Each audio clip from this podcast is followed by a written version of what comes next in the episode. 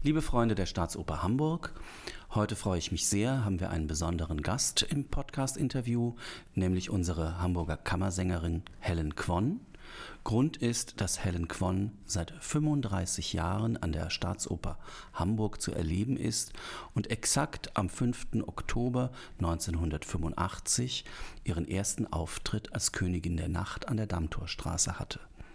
Mein Name ist Michael Belgard, ich bin der Pressesprecher der Oper und freuen Sie sich nun auf ein kurzes Gespräch mit Helen Quon.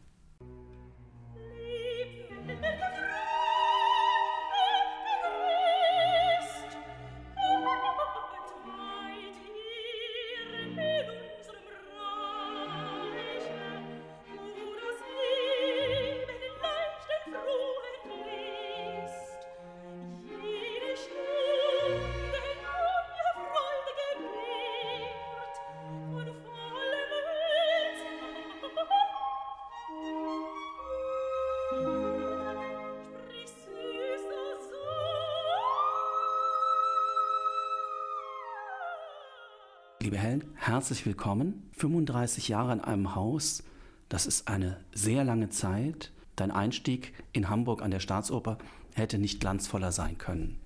Die Königin der Nacht ist eine der bekanntesten Partien überhaupt im Opernrepertoire. Jeder kennt diese Melodie, auch wenn man sich nicht mit Oper auskennt, und verbindet damit im positivsten Sinne Opernstereotypen. Kannst du dich noch erinnern, wie das war, als junge Sängerin, als junge Frau vom Musikalischen Konservatorium Köln kommend, in Hamburg zum Vorsingen eingeladen zu sein und den Zuschlag zu kriegen? Also ehrlich gesagt, es war nicht Konservatorium. Es war mal ein Konservatorium, aber wurde aber dann Musikhochschule Köln. Ich glaube, ich glaube es war nur, also Ende 70er Jahre wurde dann Musikhochschule Köln. Okay, das ist richtig. So, wie war das? Na, ich kam ja auch nicht frisch aus der Hochschule, so war dann das nicht. Also ich habe ja schon angefangen, 1983 auf der Bühne zu singen. So, ich habe schon vorher, bevor ich die Königin der Nacht überhaupt in der Hamburgischen Staatsoper gesungen habe, habe ich schon vorher bei Wiesbaden gesungen, in Köln und so Saarbrücken und so weiter. So, ich kam mit riesengroßen Freude nach Hamburg. Also was kostet die Welt, so ungefähr. Und dann habe ich dann auf der Bühne gesungen, ja, ohne zu wissen mit was für ein Kaliber hier auf der Bühne, die da singen, zu tun habe. Also wenn ich jetzt daran denke, meine Güte, das waren ja Kurt Moll, Helen Donat oder Rüdiger Wohlers und so weiter. Damals war der, der Sprecher doch äh, unser Franz Grundheber gewesen. Ich hatte keine Angst. Also ich war vorbereitet, das heißt, das war ja keine Vorsingen, sondern das war ein richtiger Bühnenauftritt. Ne? Du hast ja gerade Vorsingen gesagt. Also ja, das war ein Riesenerfolg. Ich habe dann gesungen einfach mit unglaublich, viel Freude, mit Selbstvertrauen. Ja, du kannst es ja nun. Und dann habe ich auch noch ein, äh, letztendlich auch unglaublich viel Applaus bekommen, viel mehr als äh, alle anderen. Und das habe hab ich gedacht, jetzt hast du schon wieder eine, äh, eine Opernbühne schon wieder erobert. Also diese, ich kann diese, diese Königin der Nacht, weil ich ähm, an der Hochschule fing ich ja an zu studieren. Nach drei, äh, vier Semester konnte ich technisch so viel schon. Ich war ziemlich jung, aber ich konnte wirklich alles singen, von, von oben nach unten und nach oben und alle möglichen Scales und so weiter. Also die Läufe und Triller und meine Stimme war so gesund. Und äh, dann fragte ich eines Tages mal meinen Lehrer, ja, so, was gibt es denn, Herr äh, Professor, äh, in, in Sopranliteratur, was gibt es denn das Schwerste, wo, wo jeder Angst hat und so, wo der irgendwie, äh, ja, dann, dann sagt er, ja, also so ungefähr, also wenn du dich traust, es gibt die Königin der Nacht. Oder jetzt gerade ist die Frau Gruberova überall auf der Welt, ist sie am Singen, Zabinetta, die Arie und so. Das ist so schwer, so ungefähr. Das kannst du nicht, so ungefähr. Da dachte ich, na, warte mal, ich kann das. Also ich hatte jeden, jede, jede Woche am Montag und ähm, Donnerstags hatte ich um 8.30 Uhr Hallo, ihr hört mal, 8.30 Uhr Gesangsstunde. Das heißt, ich musste so circa um 7 Uhr schon ins Bett gehen, so 5 Uhr aufstehen äh, und dann um den Block laufen und dann frühstücken und zur Musikhochschule. Ein Kaffee in der Hand, dann zu, zur Gesangsstunde. Das heißt, er wollte, er, er war Frühaufsteher und ich war ersten Semester. Ich musste bis dritten Semester, 8.30 Uhr musste ich Gesangsstunde wirklich absolvieren. Das war wirklich Hölle. Am Montag habe ich die Aufgabe bekommen, Donnerstag habe ich dann die Königin rauf und runter gesungen. Da hat er, glaube ich, so ein bisschen nachgedacht, oh, die kann ja was. So ungefähr. Aber ich habe eigentlich wirklich keine Angst gehabt, die Königin nachzusingen. Kannst du das noch zählen, wie oft du die Königin gesungen hast? Wie oft habe ich die Königin der Nacht gesungen? Also Königin selbst habe ich gesungen äh, ungefähr 400 Mal. Angefangen habe ich 1983, 84, meine allererste Vorstellung begann. Und aufgehört habe ich äh, 2008, also um die 400 Mal. Und ähm, jetzt zurzeit singe ich ja so circa seit zehn Jahren die erste Dame was auch nicht so einfach ist. Ja, so ungefähr, ich würde sagen, nur die Zauberflöte 450 Mal. So oft eine Partie, die wirklich wahnsinnig schwer ist. Was waren so deine, deine Opern- und Theatererlebnisse? Am Theater ist äh, gibt es immer viel zu erleben. Es gibt mal Pannen, die kriegt gar keiner mit. Es gibt Dinge, die ganz wunderbar glücken, die auch keiner mitbekommt. So kannst du dich erinnern, was so besondere Erlebnisse waren an der Stadt? Also ich hatte mal große und kleinere Unfälle. Äh, ja, ja. Äh, bekanntlich passieren ja Unfälle am meisten in der Küche oder auf der Bühne es sei denn Opernbühne oder irgendwelche Theaterbühne. Und da war bei mir auch nicht äh, unbedingt, äh, das war keine Ausnahme, bei mir passierte auch sehr viele. Zum Beispiel, wenn wir jetzt bei der Zauberflöte bleiben, also das ist eine sehr schöne Inszenierung von Achim Freier gewesen. Und wir haben jetzt eine andere. Gut. In der Zeit musste ich in einem Korb, also wirklich gebunden, so eingekerkert fast, reingeflogen und dann wieder rausgeflogen werden. Und dann eines Tages in einer Vorstellung bei der ersten Zauberflöte, aber bei der ersten Arie, auf Liebigstein, auf Liebigstein, da plötzlich wackelte dieses Korb. Ich hatte unglaublich lange Fingernägel, ich konnte nirgends mich festhalten. Und äh, also schreien konnte ich ja nicht, ich bin ja beim, beim Wegfliegen oder wie auch immer. und es wackelte und wackelte. Eigentlich ich hätte schreien müssen, Hilfe! Dann hätte bestimmt äh, irgendjemand von, wir haben ja immer so einen Arzt, der, der im Zuschauer sitzt, der sagt, ich komme, er hätte was schlecht gesagt. Nein, aber ich habe wirklich, ähm, wirklich in meinen Mund gehalten. Ich, ich habe gedacht, jetzt eigentlich müsste schreien. Das habe ich aber nicht gemacht. Also, auf jeden Fall, seitdem habe ich unglaublich viel Angst. Also Flugangst gehabt und äh, seitdem ließ ich mich in einem Wagen rein und rausfahren. So habe ich fast vier Meter verloren. Das heißt, in, in haben sie Staatsbau, wenn du je nach hinten äh, sich postiert wirst zum Singen, ist aber sehr schwer. Da kommst du nur durch, wenn du eine richtige, gute, gut sitzende Stimme hast. Also deshalb lieber immer nach vorne singen. Das sage ich dann immer für junge Sänger, die einfach immer zur Seite singen oder auch die manche Gäste, die dann auch dann wirklich zur Seite singen. Nee, man hört dich nicht. Lass mal vorne singen. Und das, äh, äh das tun sie dann auch. Ja.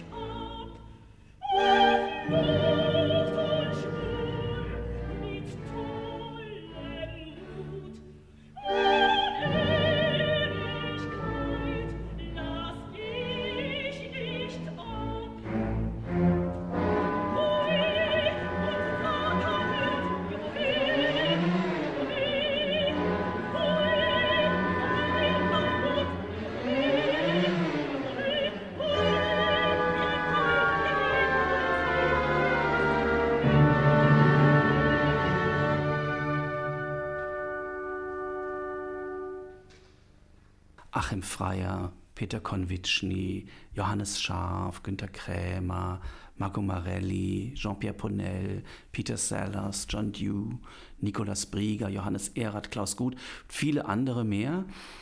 Gibt es Lieblingsregisseure von dir? Johannes Scharf. Ja, nicht nur Johannes Scharf, es sind auch viele, viele. Ja, zum Beispiel der Brieger war fantastisch, für mich jedenfalls. Also man sagt ja immer, die Regisseure, die sind immer schwierig. Okay, aber ich hatte gar kein Problem. Letzte Zeit, letzten äh, Mal hatte ich auch eine ganz, ganz wunderbare Regisseurin. Ich hatte das Glück, mit ihr zu arbeiten. Bayer. Karin Bayer. Das war so toll. Wir waren wirklich auf eine, sagen wir mal, Wellenlänge. Und das war genau mit Johannes Schaf gewesen. Die haben alle, also ich hörte irgendwann, zum Beispiel von Nikolaus Brieger, er sagte, jetzt belügst du dich. Du warst jetzt gerade nicht ganz richtig bei dir gewesen. Und er sagte, verdammt mal, der hat das gelesen? Oder im Geist, das gibt's doch nicht. Ich habe nur gedacht. Und das konnte er sehen. Und das fand ich fantastisch. Ich sagte Johannes Schaf, weil Vielleicht er hat mir meinen, meinen großen Erfolg in Hamburg vielleicht verholfen mit, äh, mit der Partie Susanna, also in der Figaros Hochzeit. Da wurde ich ja so bekannt. Also nach der Premiere war ich so bekannt in Hamburg, jeder kannte Helen Quinn. Also, und für die reisten aus, keine Ahnung woher, um diese Vorstellung zu singen, mit mir, nein, nicht nur ich war so toll, sondern auch Alan Titus und Magione, Lucio Gallo, alle Besetzungen, das war kostbar. Galliard, unsere Ensemblemitglieder immer noch, die waren alle fantastisch gewesen. So, ähm, aber der war besonders für mich, weil nicht nur weil der diesen, mit diesem Partie mich zum Erfolg äh, geholfen hat, sondern er war auch so präzise, genau. Er konnte mir immer ganz genau beschreiben, du bist in die, äh, äh, du bist in dieser Situation, weil du vorher das gemacht und jetzt kommt das.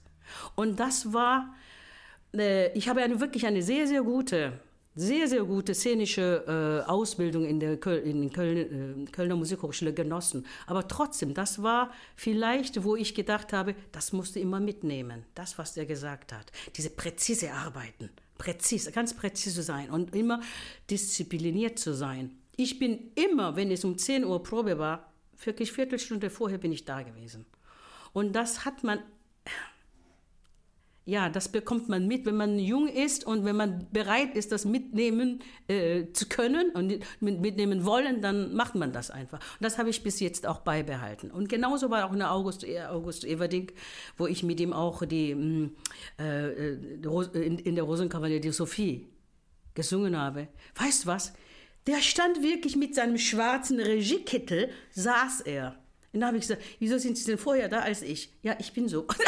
Und da habe ich gedacht, ich bin, da habe ich versucht, ein bisschen früher als ihn zu da zu sein, mit, mit, Kostüm, mit dem Probenkostüm. Und das solche Sachen, das sind das, äh, wo ich denke, die ich ganz in, in den im Frühjahren, also mich so geprägt hat, weswegen ich dann, ja, als vielleicht, ja, bis jetzt dabei bin. 35 Jahre an der Hamburgischen Staatsoper, aber auch dann insgesamt singe ich schon 37 Jahre. Du hast ja in deiner Karriere viele Auszeichnungen bekommen hast an vielen großen Häusern gearbeitet und an Festivals warst du zu erleben. In Hamburg hast du den Wilhelm Oberdörfer Preis bekommen, schon 1987. Den Rolf-Mares-Preis, der wird von dem Theaterverein Hamburg verliehen für die Kategorie außergewöhnliche Leistungen, Darstellerin für die Interpretation in Wolfgang Riems Gehege, das war 2010. Ein Grammy Award-Nominierung für die Aufnahme von Walter von Braunfels Die Vögel Ernennung zur Hamburger Kammersängerin, das haben wir vorhin schon gesagt, 2011. Order of Civil für herausragende künstlerische Leistung der koreanischen Regierung 2013. Also eine Reihe eine, an Perlen der Auszeichnung. Ist sowas planbar? Ist eine Karriere planbar? Also Karriere, ist es planbar? Nach meiner Meinung eigentlich nicht.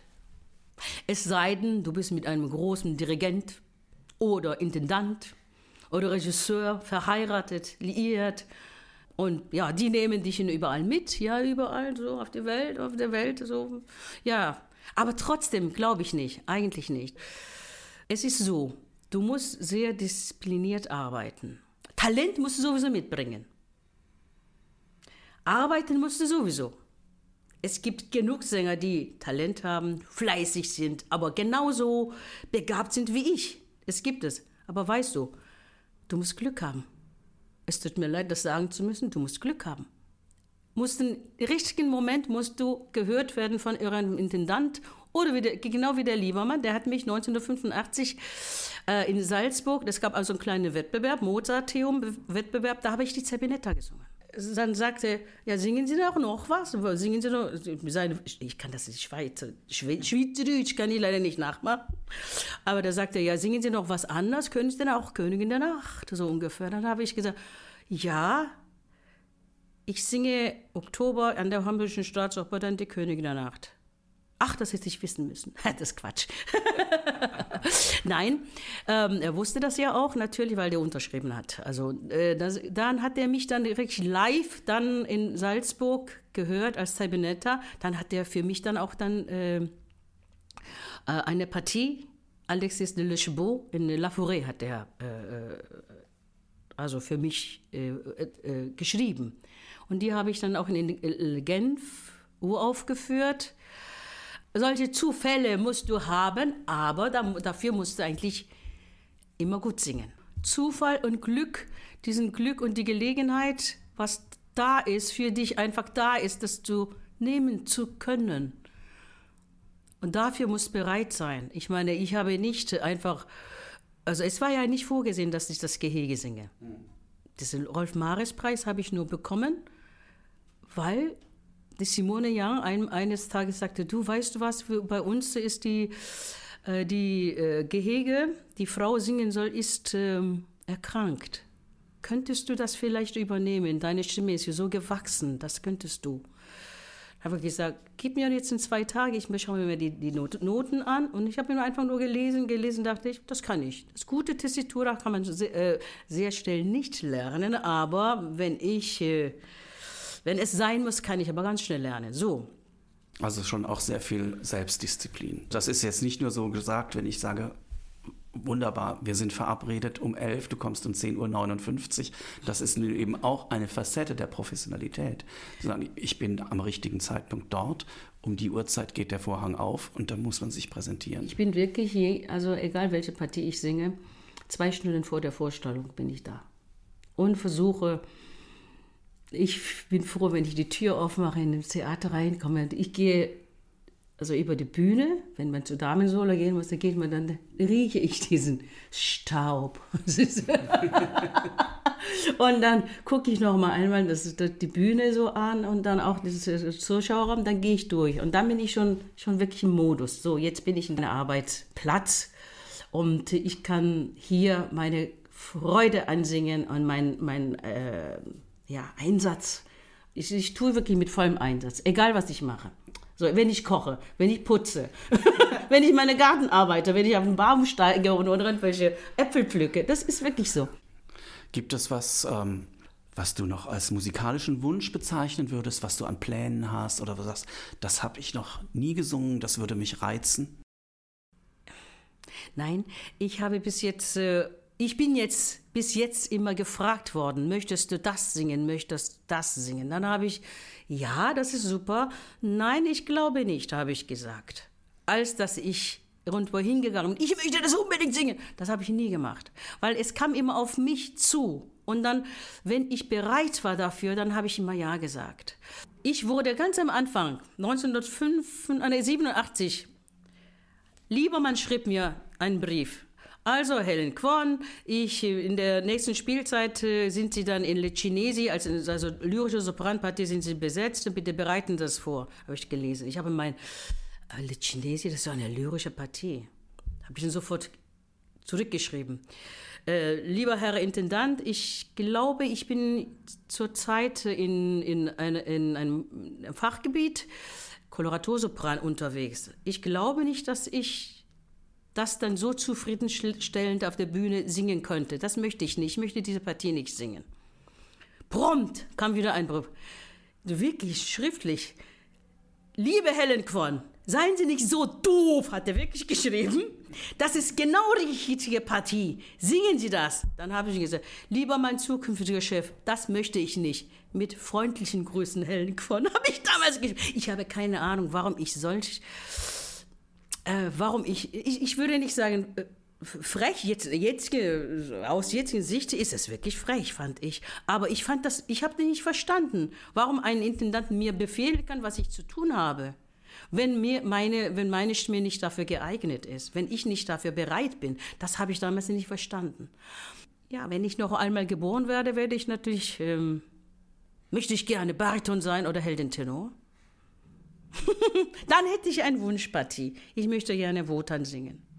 Ich möchte gerne, ja, ich muss ja nicht singen. Vielleicht muss ich da, ich möchte gerne in dem, äh, äh, in der Musik Siegfrieds Tod da möchte ich dann einmal auf der Bühne stehen als Siegfried.